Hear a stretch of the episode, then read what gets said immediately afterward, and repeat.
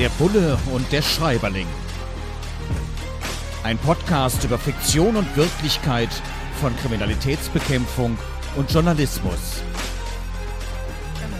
Mit Sebastian Fiedler und Frank Überall.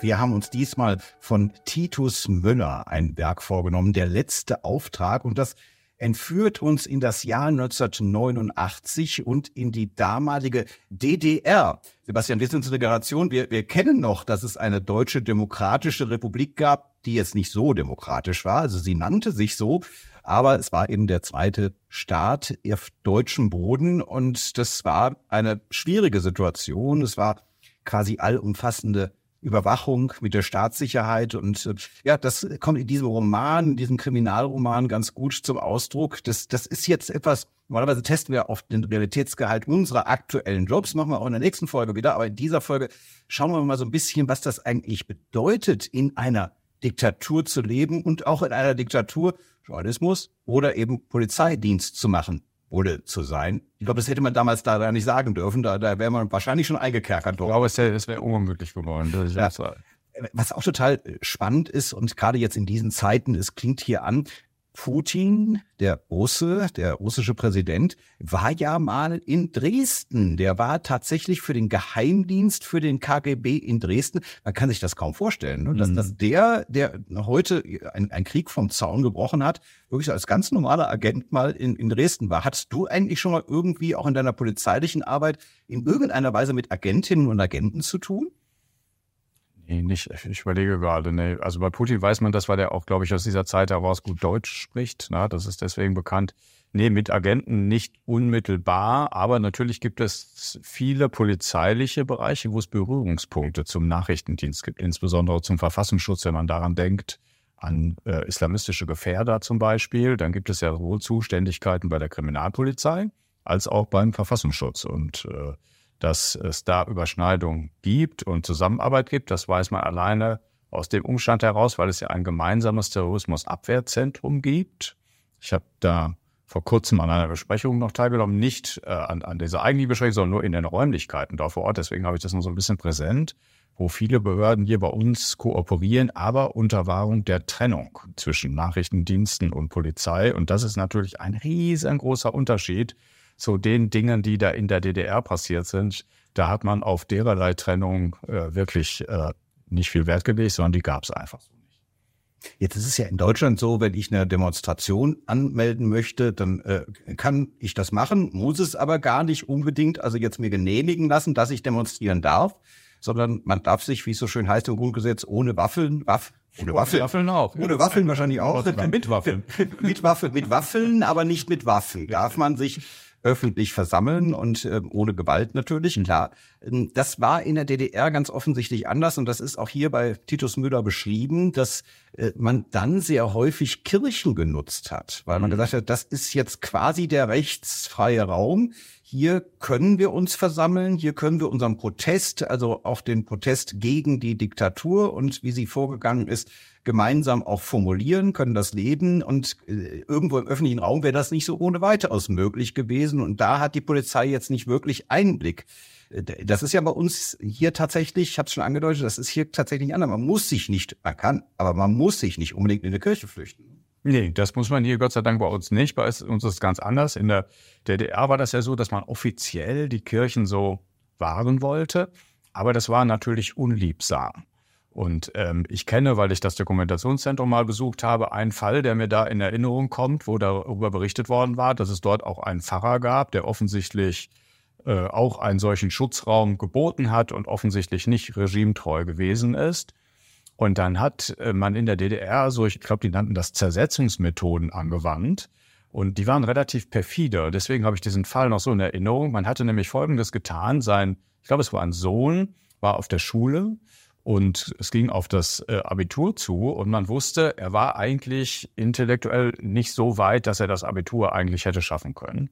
Und man sorgte dann von Seiten der Staatssicherheit dafür, dass er das Abitur bekam. Und zwar nur deswegen, damit alle Leute im Ort darüber redeten, dass wenn der Sohn von dem Pfarrer Abitur macht, dann muss der doch mit der Stasi zusammenarbeiten, sodass also das Vertrauen zerstört wurde. So perfide dachte man damals und versuchte dadurch auch wirkliche Lebensbiografien zu zerstören. Und davon sind wir Gott sei Dank wirklich Lichtjahre weit entfernt. Also bei uns darf man, wie du das gesagt hast, friedlich demonstrieren gehen.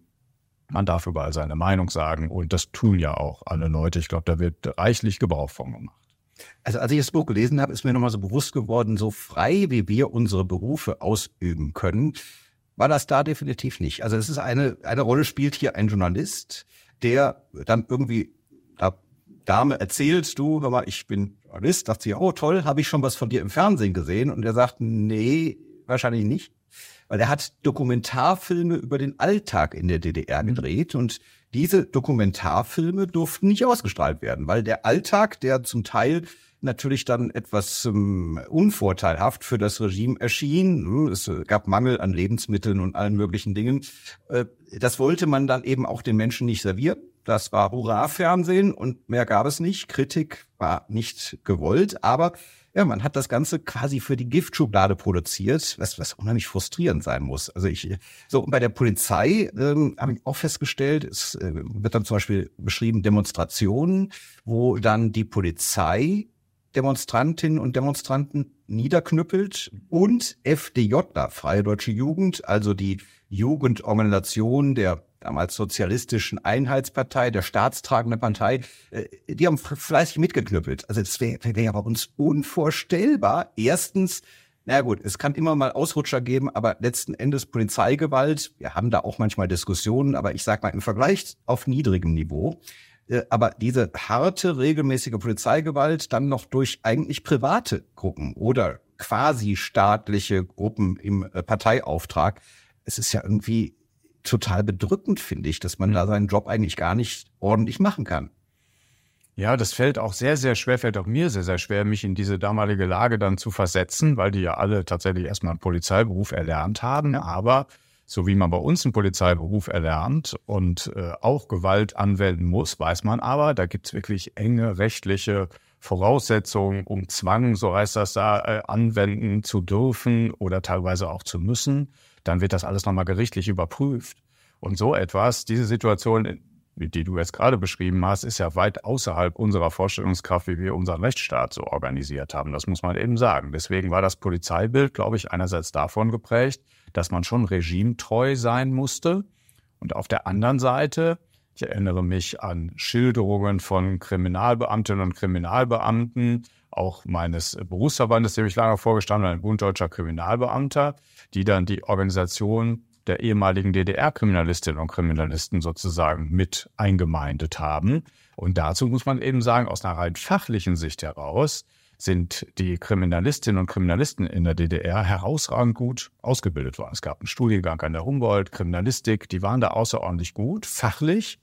Aber es gab natürlich in Teilen auch Probleme, weil sie sich mit Themen beschäftigten, wo wir, wo uns jetzt beiden wahrscheinlich, wenn ich es erzähle, die Nackenhaare hochgehen, weil man sich zum Beispiel mit kriminalistischen Fragestellungen auch beschäftigte, auf welche Weise am wenigsten Spuren entstehen, wenn man also jemanden, der durch die Spree flüchtet, erschießt oder sprengt oder wie auch immer umbringt.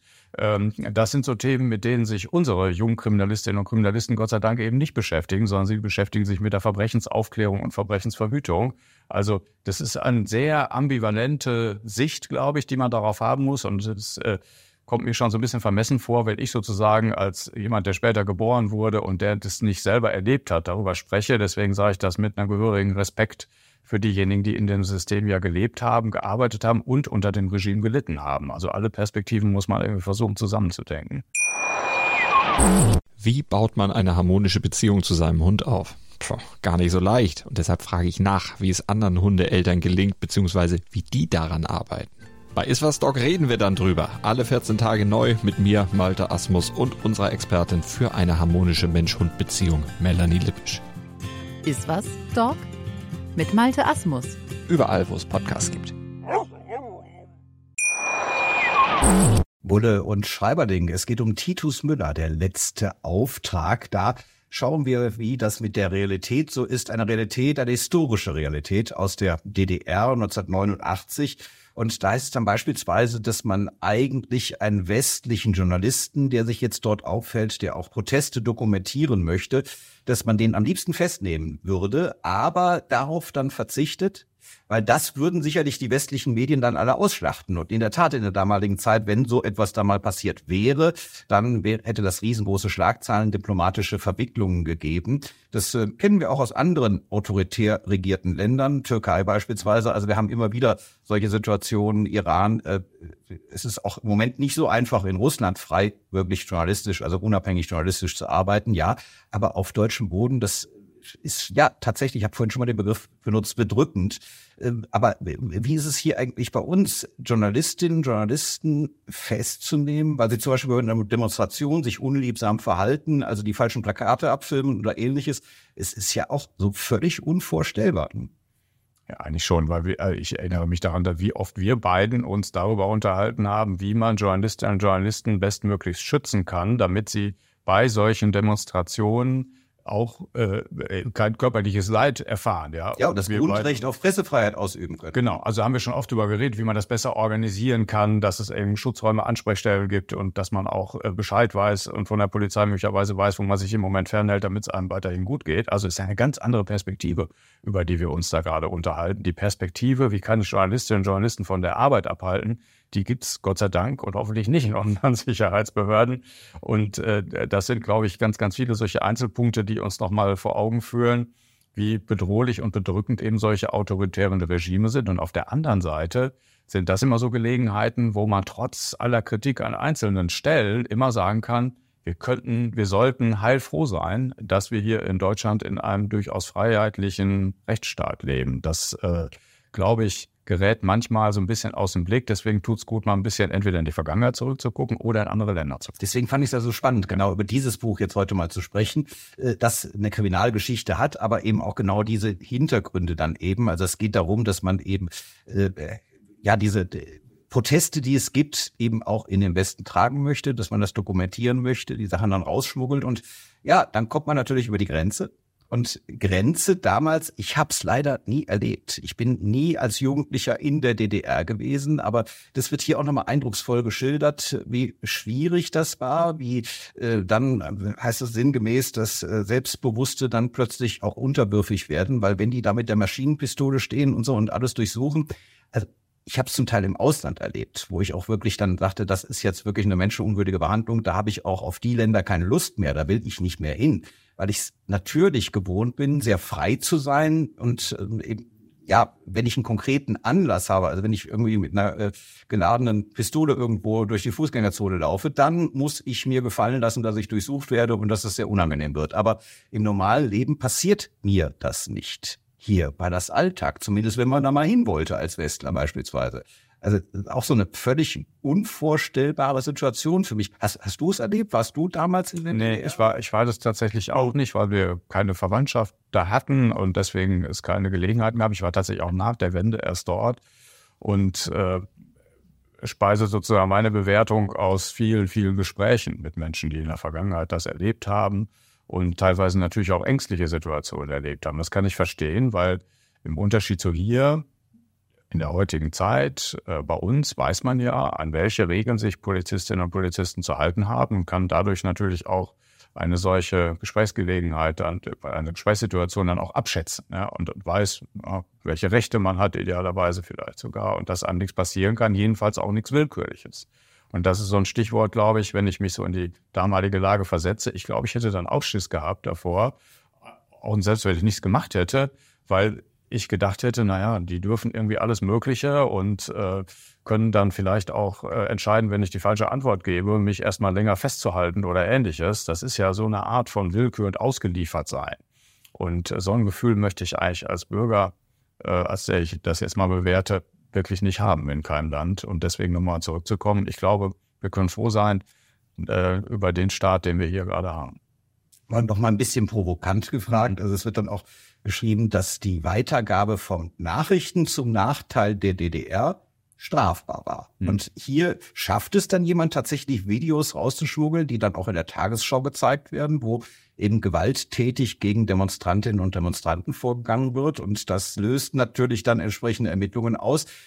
Aber wenn man jetzt mal überlegt, Polizeiarbeit ist ja manchmal auch sehr anspruchsvoll und manchmal ärgert man sich auch über meinen Berufsstand, wenn dann bestimmte Situationen, also überwiegend friedliche Demonstrationen, dann muss jemand eben in Gewahrsam genommen werden, der wehrt sich, der schreit wild rum, zum Teil auch sehr inszeniert. Ich kenne das auch, ja, das gehört auch dazu.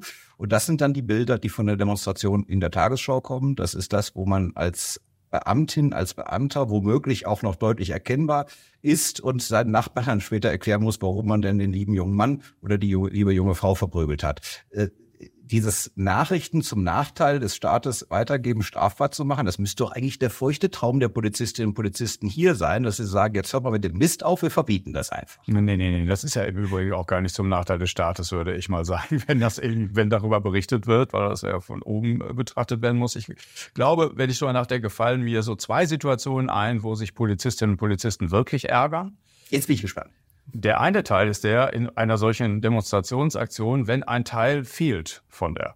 Also wenn man sozusagen äh, teilweise dann nur, das ist häufig weniger, weniger in Nachrichtensendungen der Fall, als eher in sozialen Medien, dann gibt es eine Situation, in denen gezeigt wird, wie Polizistinnen und Polizisten Gewalt anwenden aber es fehlt möglicherweise der Teil vorher, der ja irgendwie vielleicht auch die Ursache gewesen sein. Ja, ich habe erlebt, dass Leute wirklich mit Feuerwerkskörpern auf Polizistinnen ja. und Polizisten geschossen haben, die einen Helm aufhaben und das ist nicht schön. Also eine Rakete in den Helm zu bekommen. Das ist bei, bei weitem nicht schön, ja. genau. Und äh, wenn da sozusagen ein Teil der Geschichte dann fehlt und, und daraus eine andere Geschichte gemacht wird, darüber ärgert man sich. Und der zweite Teil, das ist ein ganz anderes Segment, glaube ich, das hat ein bisschen damit mit der Sorge zu tun, dass es gefährlich werden könnte, wenn Einsätze irgendwie frühzeitig doch verraten werden oder zu früh darüber berichtet wird. Das ist auch, das gefällt vielen auch nicht wirklich.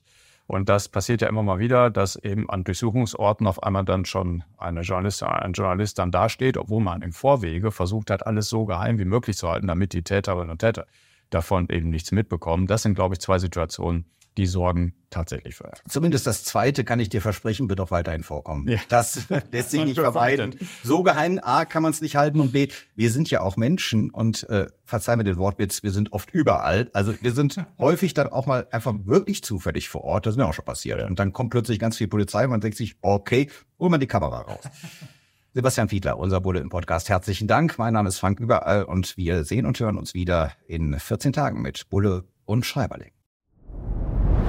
Dir hat dieser Podcast gefallen? Dann klicke jetzt auf Abonnieren und empfehle ihn weiter. Bleib immer auf dem Laufenden und folge uns bei Twitter, Instagram und Facebook. Mehr Podcasts findest du auf meinpodcast.de.